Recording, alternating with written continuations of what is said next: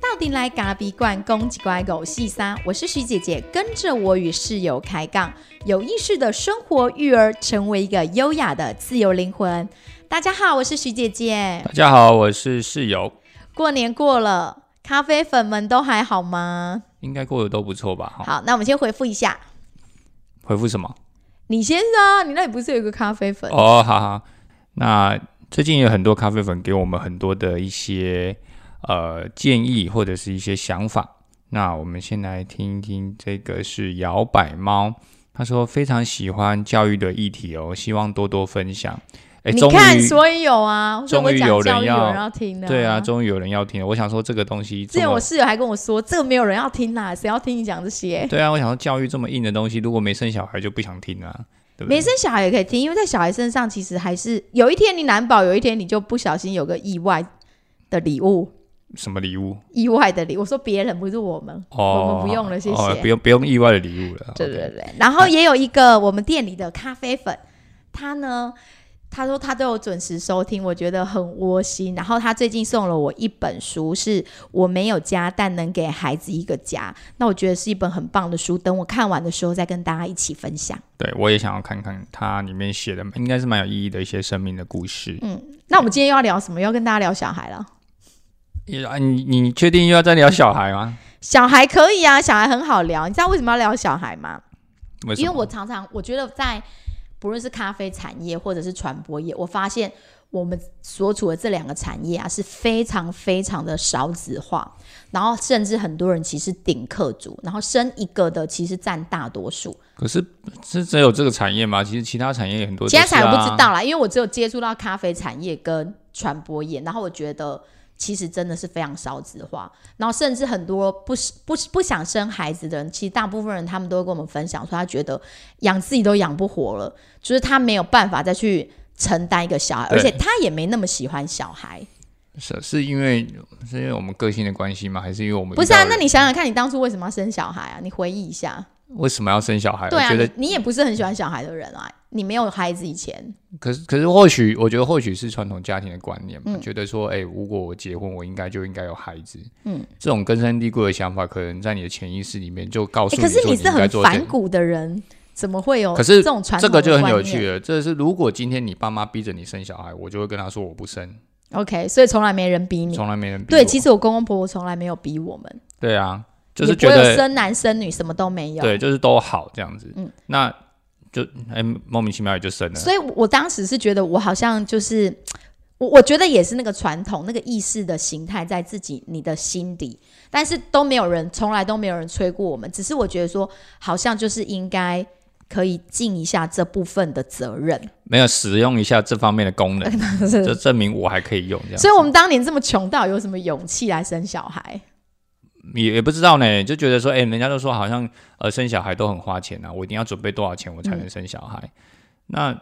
我我从来没有想过这个问题，我就觉得，哎、小孩其实大家都会跟我们鼓励我们啊，就是说，哎、小孩自己会带彩啊，会怎么样啊，会你你只要生着他，然后你就会你就会想办法去我用力养他。们怎么会相信这种话？孩子会带财？迷信啊， 对，所以我们也不知道为什么在那个时空背景下，我们因为创业就也就这样子了，所以大家可能听过我们前面创业集，所以我们后来就决定，那我们来生个小孩我觉得有时候就是一种 Q 小，跟创业一样。哈，就是一个 Q 小，你就觉得说就生啊，有什么关系吗？养人男生不能只有 Q 小这件事吧？所以活得很累。所以就是因为为了 Q 小，所以就要去追这些东西嘛，也不是这样啦、可是我觉得我们人生很蛮蛮常这样子的，就是一个 Q 小，然后就是活到现在，所以就是傻傻的勇气嘛，对，但是也越活越灿烂。啊，也蛮好的 啊。OK OK，, 好，那这样子，这样子，所以那生了小孩之后，你觉得养小孩真的是花钱的吗？你说孩子嘛，其实老实讲，我们家两个孩子没有特别，真的没有特别花我们很多钱，我们其实蛮穷养他们的，是哦，所以这集我们就要来聊一下，就是怎么穷养小孩？不是，就是说养小孩真的花钱吗？或者养小孩到底要花你多少钱？因为我觉得好多人都是因为现代的年轻人啊，都是因为经济的压力，尤其因为你看我们前面就聊过了，经营咖啡馆是多么的不容易，所以很多经营对咖啡馆说他不生小孩，其实我都不意外。我我觉得认同，因对为我觉得那个生活压力跟那种创业的那种、那种、那种辛苦过的那种感觉，其实有时候你你自己回头想来说，其实都有点蛮那种心情都有点。所以他如果从事咖啡产业，其实我不敢劝生。其实徐姐在店里很喜欢劝所生，以那那这样就反过来，什么产业你会劝生？呃科技业吧，不一定啊，科技业人家工作也是爆肝的工作，你怎么劝人家生呢？哎所或 以是军其工实教人员吧，呃，不不能这样说。哎、我们身边很多同学、老师，有些人他们其实也是很可以啊，辛苦所以可以劝生呐、我就对会劝他生。但我觉得，我觉得，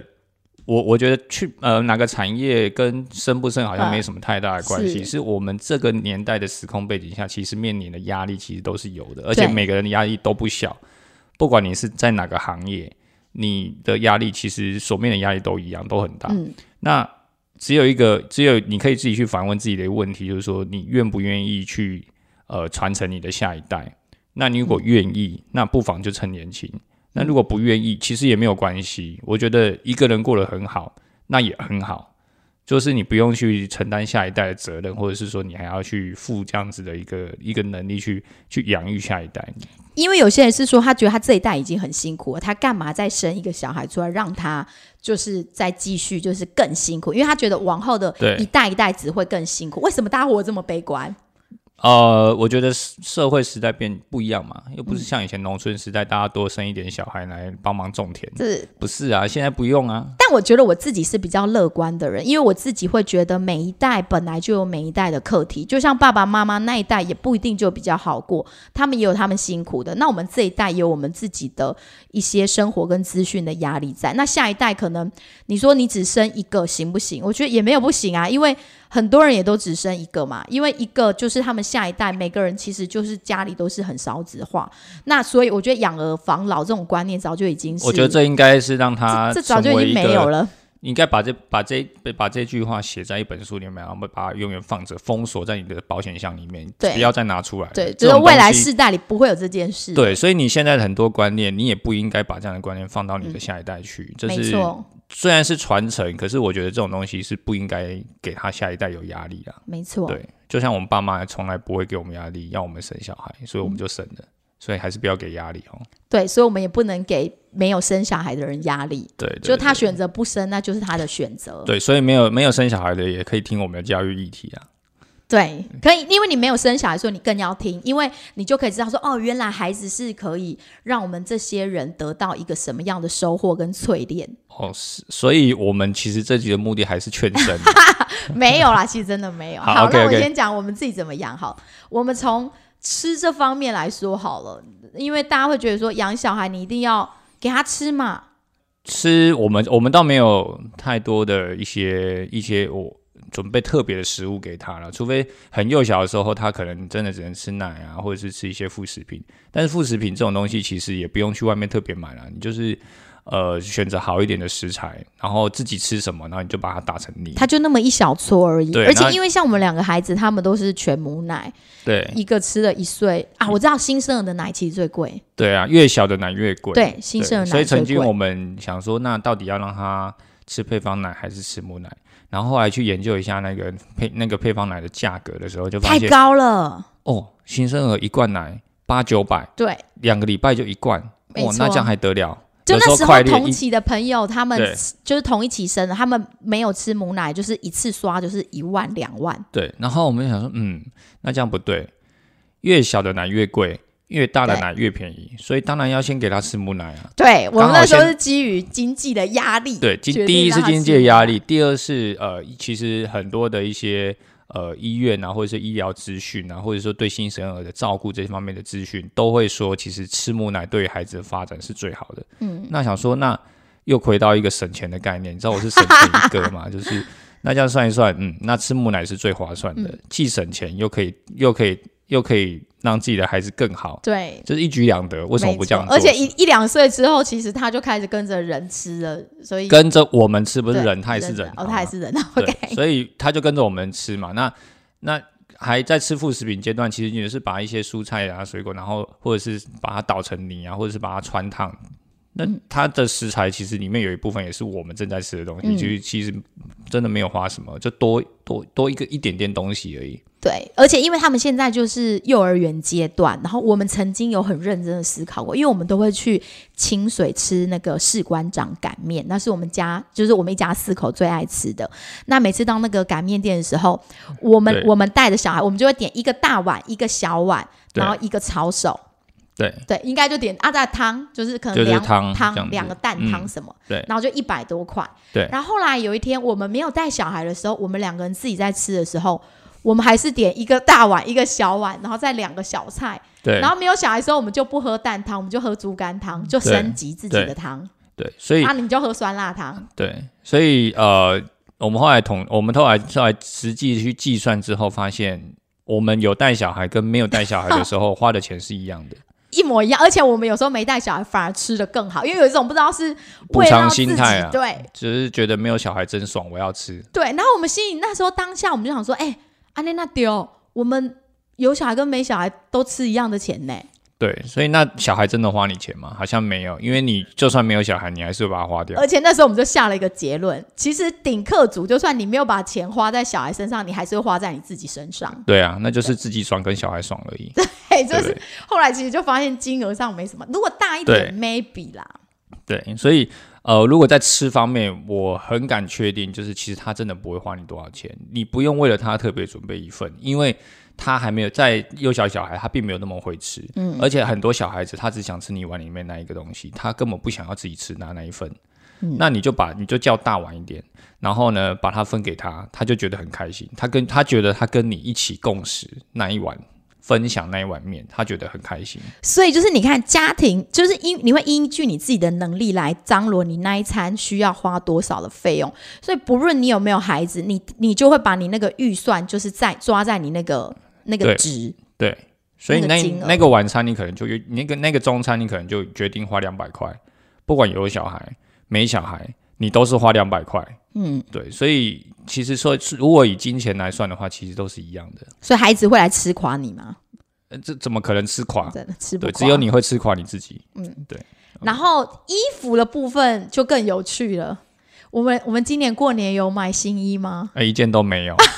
一家四口都没买。没有买，有买新鞋子吗？没有。新帽子，没有穿新衣戴新帽。没有，这是传统观念，太八股了。我也觉得这句话应该写在字典里面，把它锁在我也银行觉得对，就是没有。我觉得那个是一种，当然，呃，传统观念就是除旧布新嘛，所以说让自己可以有一个呃比较新的气象。但是如果我觉得我每天都是很新的气象，我为什么要在过年的时候特别在做这件事情？就是心理的新气象会比外在的新气象来的更重要。对，所以呃，在我们孩子身上，他不，你不会看到他过年穿新的鞋子、新的衣服、新的什么，然后去跟亲戚朋友拜年，这件事情是没有的。嗯会去拜年，会拿一些东西去呃送礼啊、拜年，这件事情会做，但是绝对不会是请他睡睡，然后去跟人家拜年件事。所以这个也能锁在保险箱，就是过年要穿新衣戴新帽。对，对我们来说啦，我们可能有点金假期，有点不会过的感觉。 对，人家说这这那个派气，对，所以我们家孩子的衣服其实就是恩典牌，很谢谢。我想应该蛮多呃咖啡粉也送过我们衣服。对，这很 很谢谢四路八方的亲朋好友们都会送我们对 哦送我们衣服。没错，对，那我觉得这样的分享也很好，但是因为我们我们曾经思考过，人家都分享给我，我们为什么都没有去分享给别人啊？因为我想说吼，我们都穿恩典牌，然后我们家的两个是男生嘛，当就是穿完之后都、嗯就是很脏很破了，然后想说这种东西这种这么脏，我们就不好意思再送人，所以我们就是穿完之后呢，我们就把它当成收集起来，把它当成抹布，对然后就开始到处擦，擦一擦就丢这样子。而且它衣服还就是，如果比较旧的衣服，还有个作用，就像因为我们有时候会带他去露营，然后露营就会玩的鬼辛苦哦喽喽，我就会让他穿那个就是我们已经要淘汰的衣服，然后露营结束的时候，那衣服就可以直接就丢垃圾桶，我也不用再用洗衣机洗过。对，就不用带回家。对对，行李还啊可以减。哎然后因为我们家还有一条狗，所以如果我们不要有衣服，就可以再给那个狗睡觉用，对，所以我就们衣是服蛮多功能用途对的、啊，因为狗有时候会尿尿啊，就是不小心在家里面尿尿，就对拿一对拿对擦一擦就直接丢了。对，所以衣服的部分，其实我们我、哥哥身上，但是我觉得这样有个好处，就是孩子你没有让他在那个服装上给他太多的那种。那种什么新的漂亮的那种形象啊，对孩子就他也不会特别觉得说他一定要去跟人家比较那个东西，对，因为我觉得这个部分我要讲一下华德福教育给我很一个很好的理念。我记得那时候我们幼儿园的老师跟我说过，不要让孩子在那么幼小的时候就对那个衣服的符号，什么 Nike、艾迪达有一个形象，应该是要让孩子知道说那个衣服其实就是保护我们保暖的，鞋子也是在保护我们的脚的。它是在保护我们的，而不是说，呃，你有这个 Nike 的符号，你这个鞋就是很厉害。对，所以因为小孩子不懂这些东西嘛，那如果大人还去强加说哦，你我买 Nike 给你，你要好好的珍惜哦，嗯，那这句话就很有问题了。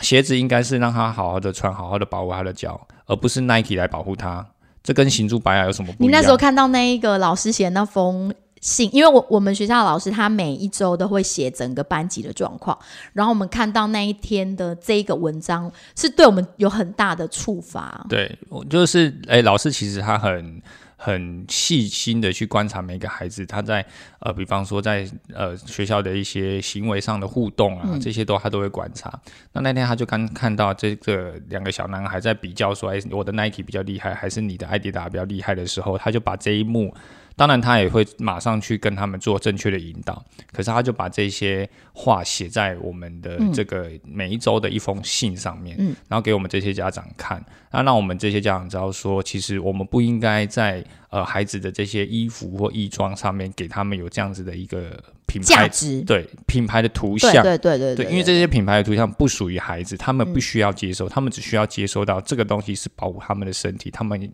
需要这些东西来保护他们。对，没错，这是衣服的部分。然后在住的部分的话，嗯，你有多花钱吗？这位爸爸，啊，你本来就有住的地方，你怎么会花钱？你顶多帮他准备一张小床而已啊，所以我们孩子的房间并不是那一种把它弄得很不灵不灵啊，对，不然或是很梦幻，因为有一些妈妈比较属于梦幻型妈妈，她可能会想把孩子的房间弄得很很可爱，或者是什么 Hello Kitty 风什么之类的。但在我们家的话，这个部分我倒也没有特别说一定要怎么样，就是有恩典牌我就使用。那我们家就是因为蚊子很多，所以我们只帮他挂了一个很大的蚊帐。对，就是特别定制啊，因为那个文章不是一般小的文章，不是一一种不是公版的文章，它是呃，我就直接跟他量尺寸，量我们那个房间的尺寸，整个房间几乎都快要包起来的那种文章。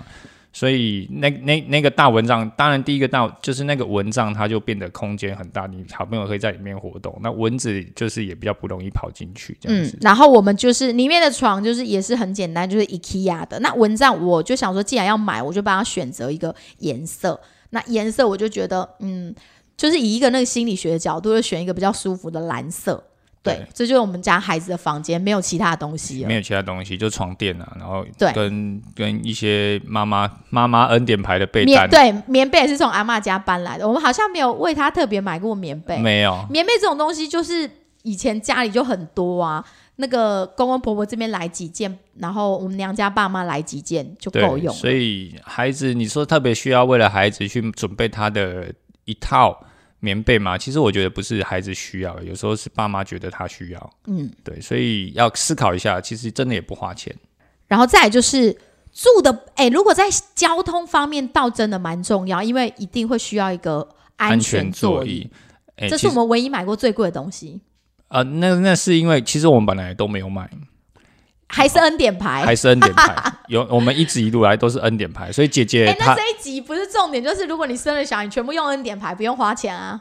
呃，那可以这么说啊，如果有恩典牌就用恩典牌，为什么要去特别去花？而、但是前提是这个恩你真的有，哎、旁边身边亲朋好友真的他们也嗯跟你有年纪相仿的孩子，所以生对时间很重要，有没有？要跟着人家哦生，跟着人家生，对对对对对，你不要第一个生，对，你哎第一个生你什么都得自己来，啊啊也不要最后一个生，最后一个生就大家都用。对。哎，不会啊，最后一个生其实可以捡到很多。对，不不是啊，我们不不不能讨论这个啦， 我们是要讨论说，哎、这个我们现在需要安全座椅，嗯好吗？所以那个时候，因为姐姐他们嗯的小孩稍微大了，然后他们安全座椅淘汰下来了，然后就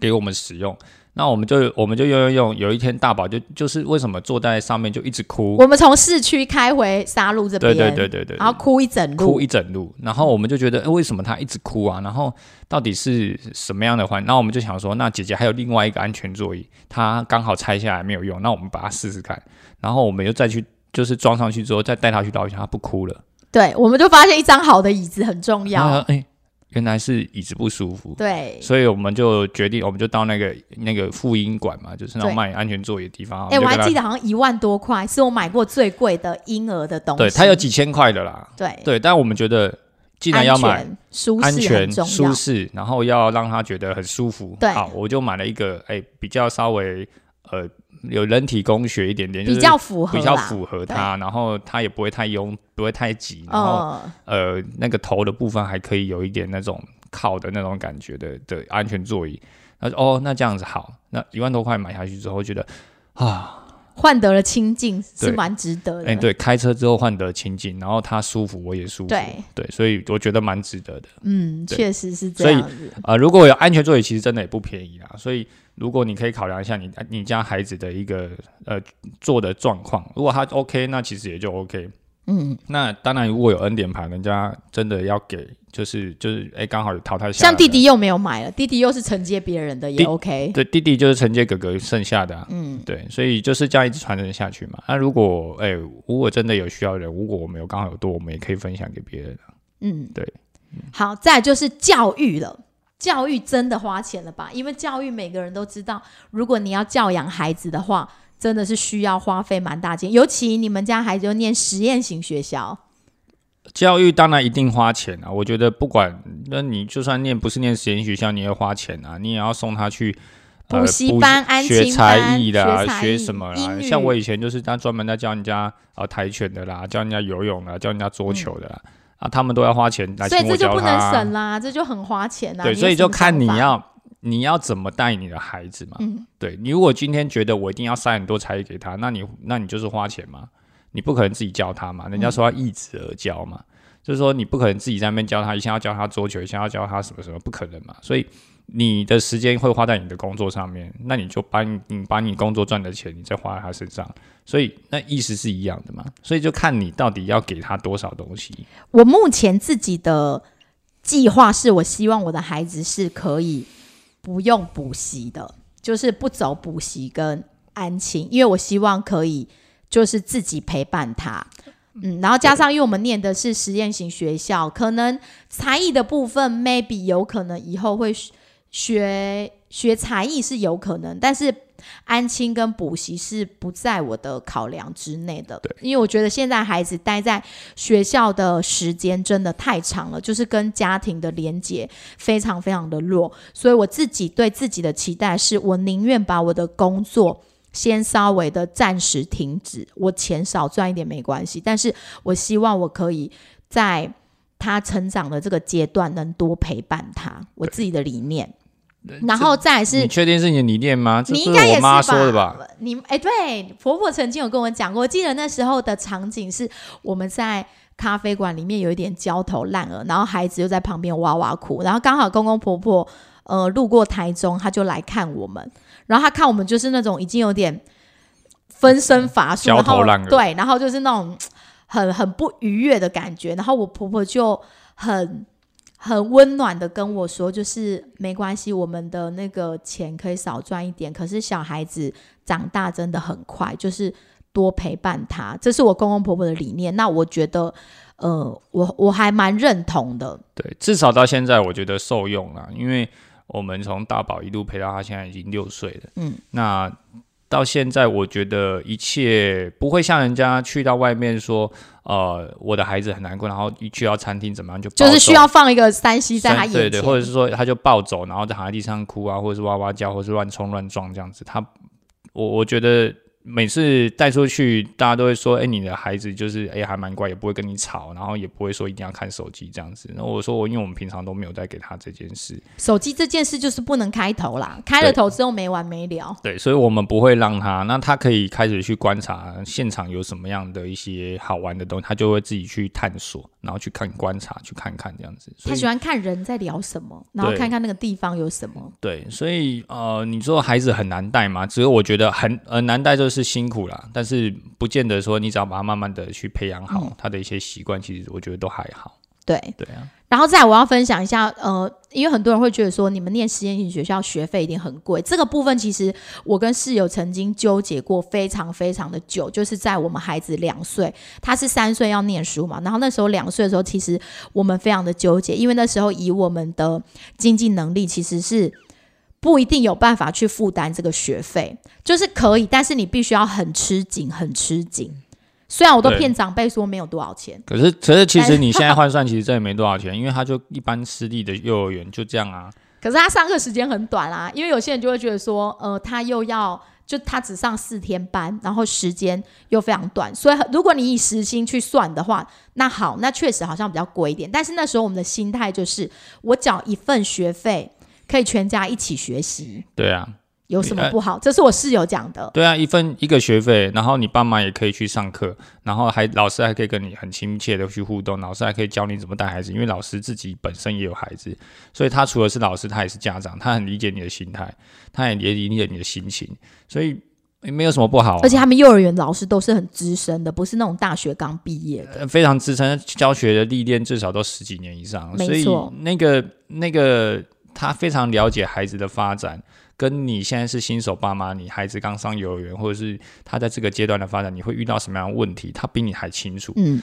所以他可以用很很很理性、很知性、很有温暖的方式告诉你说，啊、你不用。你你可以去讨论说，哎、你的孩子可以怎么样去处理，然后你可以怎么样跟你的孩子说话，怎么样去引导他到更好的方向。我觉得这这非常好啊，从来没有人教过我怎么样去带我的孩子、诶就在只有一缴一份学费，可以有人来告诉你，那嗯那何乐不为？对。然后你看，妈妈又可以学羊毛毡、对打打毛线，对然后还可以画画水彩，对，所以其实这个这个跟上一集有一点一点点连接，就是说只要你你愿不愿意，如果你愿意花时间，其实还这没有那么难啊，真的没有那么难。嗯，对，大家不要把它觉得哎拒于门外说，哎它就是很贵，没没有孩子的一间教育是便宜的。如果就算你念体制内，你要让他走安心、走补习班、才学才艺，或是考私校，或是考私校，你认为你会花的比较少吗？我不会相信绝对不会，而且孩子不在你的身边的时间是更长。嗯，我们其实真的很认真的算过，对不论是体制内或是实验型学校，其实都都一样，在教育上。我们一定会投入，你不你要不投入时间，就是投入钱嘛。那对你怎么去衡量哦是你对，所自以己？大部分的人去都抓啊会选择我赚多一点钱，把钱丢进去。可是我们不没有这样选择，我们宁愿赚少一点钱，转换一个方向，我们把时间花进去。然后，哎，看起来其实好像我们花了很，我们很忙，我们花了很多时间在他身上，其实其实没有没有没有双重扒皮的啊、没有要你付付时间，又要让你付钱，嗯对，所以其实还好，对，大家不用特过于紧张这样子。没错。然后我我们今天就想把它分成食衣住行娱乐来跟大家来讨论。那最后一个就是乐的部分，休闲娱乐。你说真的要带孩子出去玩嗯吗？你觉得？孩子没有，现在不是就很流行露营野放吗？露营其实就是蛮，可是有人说装备贵啦，但不不好意思，因为我们装备还是恩典牌，哎，对，好了，这个我们都一直在爆料，就是我们都是恩典牌因，为因为那个露营就是因为我我们家二姐生了三胎，那他们的那个帐篷就太小不能用，那我就立马接手。虽然说也不是说非常高级或什么，但是我觉得就是可堪以用就好啊了，，堪对用，对对。对然后，哎，对啦，就是有一次下雨，里面还会有点渗水， 所以，呃，我觉得，呃，就是露营啊，就野放这件事情，带着他啊到处去跑，然后他在那边野外野放，然后你就坐在旁边看着他，那这样不就是很好的玩乐嘛？那露营又不花钱，又不花什么钱，一站晚上就是八百块、一千块。嗯，嗯对，然后如果你是假日的话，稍微贵一点，可能就一千二。食材食材更好笑了，食材是把我们家所有的可以吃的东西全部搬出去，就搬一搬，然后不够就去全联补，所以我们不会为了露营而提前一天去布局。去不买很多对东西我们回来没，有特别买很多不会，我们就把我们家的剩食全部搬一搬，冷冻的有什么拿一拿，然后带个鲜奶，就这样。我们现在因为像你们路跑团团长看齐，已经可以就是在一个小时至两个小时内就出门，就上所有的装备跟买东西。对对，就是基本我们上只要收衣服而已，对，收衣服收完衣就走服啦，了。收衣服，对，嗯，收大概就完衣服，因为装备我们都是放在储藏室。对，所以我们我们我们就是把它管理好嘛， 就是像团长看齐，我们把所有的东西都是有一套是专门在锅碗录影，瓢盆不要跟家里共对用，对对你就是对就是直接再准备一对份。所以就是达到你三十分钟整装就可以出发，嗯然后三十分钟买食物，对，一小时内我就可以到达露营所以地揪了就可以上路，对只要时间允许。对，时间允许我们就可以上路。然后回来之后，大家会觉得哦，回来很累了，我还要收那些东西。其实不用，我三十分钟就把它全部叠一叠，就把它叠进去仓库里面。就然后我的结束了工作是把衣服全部丢到洗衣洗衣机机里里面面去洗一洗。对，就这样。所以玩乐的部分，其实我们最常玩乐的部分还是大露自营、然大自然啊，露营啊，要不然就是带孩子去公园跑一跑。很少，其实很少去到哪里很远的地，都回台北，就就回台北就回家里嘛。其实那么幼小的孩子玩乐，就是只是需要你跟他同在，同在那一个 moment 里面而已。他并没有需要去吃什么高档的餐厅、和牛都没有。对，吃都是大人爱吃啊，不是小孩。对，小孩要吃什么，他能懂那些东西吗？他根本嗯不懂，所以他其实重点就是他想要跟你在一起，他就很快乐了。没错所，以，所以还是把自己的孩子带在身边，不要觉得孩子带在身边，然后你就一定要去到哪里玩，住什么饭店，玩什么游乐设施。我跟你讲，对他来说一点用都一点用都没有，你还倒不如好好的陪他，认真的在我们玩就是一个公园一直去啊，家里附近的公园一直去，然后他就可以看到春夏秋冬的变化。你你大人会觉得很无聊，有啦，我真的觉得蛮无聊，但是他们就玩的很开心。对啊，他们可以同一个地方，然后一直骑车，一直绕圈圈。没错，其实我觉得有时候养一条狗还更贵嘞，养一条狗本来就很贵啊，因你为它看，狗没有健保。对啊，你看上次包那个狗包子包子发炎，耳朵发炎而已，对，前前后后花了多少钱？大概快要上万元，差不多因为啦嗯一直来来回回在看医生。你一一个礼呃一个礼拜回诊一次，呃嗯一次就基本上一千五起跳。对，然后一千五完之后，你还还要买买药买药买一些他周边的保养品啊，就是他耳要清啊什么的，你要买回家帮他护理。对，还有有一次他出去被野狗咬，然后对啊也是 对，所以对，所以养一条狗反而比养一个小孩更花钱。对对啊，因为狗真的没有健保，所以对看起医生很不得了。对，啊，你看小孩健保看医生两百块打死了，对对，送大医院顶多也还有送大医院，我们就有商业保险可以来帮我们支付，嗯所以那也还好，就算真的住院了，你也花不了你多少钱，所以、嗯真的很贵吗？其实还好啦。所以其实总结就是，养小孩其实他并不一定很花钱，那个跟你的本身的金钱的价值观有很大的影响。如果你本身就是一个很喜欢买一些名牌啊，买一些。呃，就是不是那么有用的装饰品，或是等等，anyway，自任何装东啊西的话，对对然后你除了自己自装，你还要自装在孩子身上的时候，这时候你真的就会真的会花比较多啦。啊然后你很喜欢上一些餐厅，时不时你就很需要用食物，就是进餐厅来犒赏自己的话，当然你你就算没有小孩，你还是很花钱。对，所以这跟金钱用钱的价值观有一点像了。那可能是因为我们自己创业，所以其实我们对于呃外在性的物质消费上面，我们并没有太多的欲望。嗯，对我们反而我们倒不如觉得你去真的去，好像我记得我们最近是三井奥莱，我们会随便吃一个东西。还倒不如去成品里面看一点书，还来我们觉得更有更有更富足，富足，就嗯心是灵觉得的哎、富诶足。嗯就觉得获得更多的东西，所以物质的东西对我们来说，其实真的不是这么重要。哎、那有人说儿子要穷，因为我们生两个儿子，所以我们穷养好像很合理。那人家就说女儿要富养，你怎么看？女人，那你是要养千金小姐吗？富养啊对，所以千万女儿也不要富养千金啊。满金哦，那不可能嘛！你是所以孩子其实就是都是一样，不管男生女生我，也觉得不要性别刻板化，觉得男生就是穷养，女生就富养，没有这回事。没有这回事，就是孩子都一样。他在这么小的阶段，他根本没有性别的概念，有性别的是这些大人呐、啊，对，所以你不要把他这么早就分门别类，没错。对，所以呃，孩子要穷养，我觉得我非常认同这样的而观念。且如果养出一个公主病的女儿，我想应该不是一件好事。啊、就对，这这这，我们是不是非常不希望乐见的、 就是公主病，这没办法，这是我公主觉得病应公该比不，欸是好事呢。我觉得公主病应该可以列为文明病吧。对， maybe 所以这个是其实这个都是教养方式所造成的，他不会天生就是有有有这样，他不可会能天会生有公主病，对他可能是诶、比较爱干净，那我觉得那很 OK，爱干净是很 OK，、但不会有公主病嘛，对不对？嗯所以这个有时候也是一个家庭教养的环境所造成的，对,、啊对所以孩子要，我是觉得真的孩子要穷养，嗯，养小孩这件事情，我想很多人可能还是会觉得很花钱，但是我真的诚心的告诉大家，不是花钱，而是花时间、花脑力，然后你必须去学习。对，要不断的学习啊，嗯就是说你要跟着孩子一起成长，因为孩子每天每天都在变化，对，所以你可能会呃，孩子一阵子就变了，你就要跟着他的节奏一起一起跟着他转变，你要了解他为什么他现在的发展到哪里，然后你要跟他一起懂。其实我曾经有养小孩，就是在我们孩子更小的时候，然后加上我工作的压力，其实我有有养小孩养到一个很无力的状态，觉得我我已经快人生崩溃了。然后就是回去我娘家的时候，我就跟我妈说，养小孩这么痛苦，这么累，到底为什么我们要生小孩呢？然后我妈就是。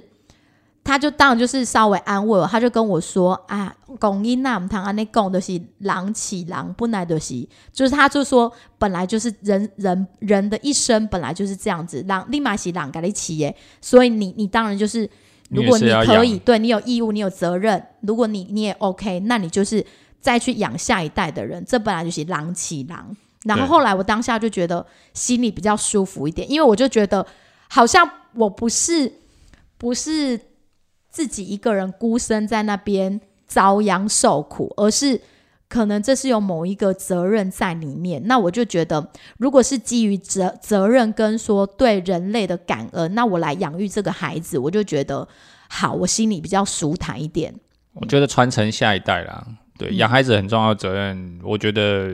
第一个当然是他是你的孩子嘛，那你就会有义务去教养他，有义务去带好他。那再来就是一个传承的概念嘛，就是所以你刚刚问，你刚刚前面问我说我为什么？为什么我要生小孩？所以那种传统传承的观念可能一直都在我身上。所以我爸妈生养我，那把我带大，那我现在有能力了，我也希望我可以生我的孩子，然后我把他带大。那我同我不会，我当然不能奢望说我的孩子也能继续继续繁衍，生一个孙子，然后他也把他带大嘛，所以我不会把这个期望放在身上。当然，我觉得如果可以的话，他也可以呃试验一下他这个功能嘛，对不对？嗯，所以呃，让让这个传承永续啊，不然人类如果像你这样现在老龄化社会，那人类不就越来越少了嘛？嗯越来越没有人愿意繁衍下一代，那